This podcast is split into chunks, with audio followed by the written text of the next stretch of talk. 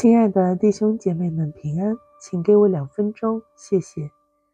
在马太福音第六章第十四节是这样说的：“你们饶恕人的过犯，你们的天父也必饶恕你们的过犯。”一九九四年，卢旺达大屠杀中丧生了很多人，至少有一百万。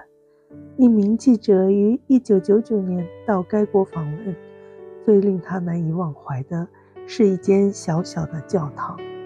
那间教堂周围的树树干上布满了大刀砍杀的痕迹，进到教堂里几乎看不见地板，上边堆着的全都是被屠杀之人的尸骨。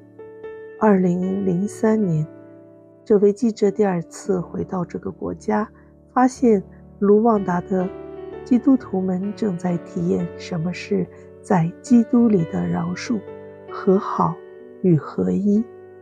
好些地方举办心灵医治的聚会，在聚会当中，牧者要求会众把自己最深的伤痛写在纸上，并且在小组当中分享。最后，所有会众来到会场当中木质的十字架上，把自己的纸钉在上面。再一同把十字架抬到室外，用火烧掉。这种医治的方式帮助许多人从痛苦的记忆中得到释放，心里不再存着仇恨。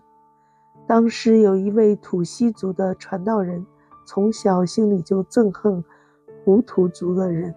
在这样的一次聚会中，他听到一位一位名叫约瑟的胡图族弟兄。公开说：“我站在这里，代表我的族人，请求你们饶恕。”当时，这位女传道人心中感到主在对他说：“你心里只想着要杀胡图人，你和他不是完全一样吗？”于是，女传道开始流泪。她跑回房间，拿出一条新的裙子，摆在约瑟的脚前，说：“身为土西族的人，我原谅你。”同时，也请你饶恕我对胡图族人心里的仇恨。请将这条裙子放在你的浴室，你们全家人沐浴出来时用它擦脚。想到我这个经常在心里杀人的妇人，请求你们饶恕。在这个充满伤害的世界，卢旺达教会在悔改和饶恕上学习，他们也得到了极大的安慰。展现出在基督救恩里奇妙的和好大能。我们中国儒家讲求仁爱、饶恕，被批评都是理想的哲学，现实人间是很难存在的。但是在基督教的信仰里，来自神的赦罪和饶恕，使我们饶恕别人也成为了可能。让我们一起来祷告。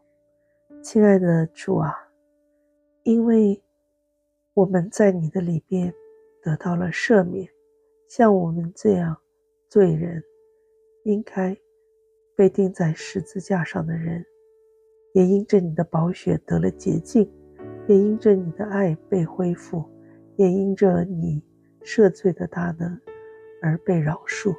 所以求你给我们一样的能够饶恕别人的能力。让我们从心里知道，我们不配怨恨别人，我们其实和他们一样，也是需要被饶恕、被赦免的。感谢你，祷告奉主耶稣基督的圣名，阿门。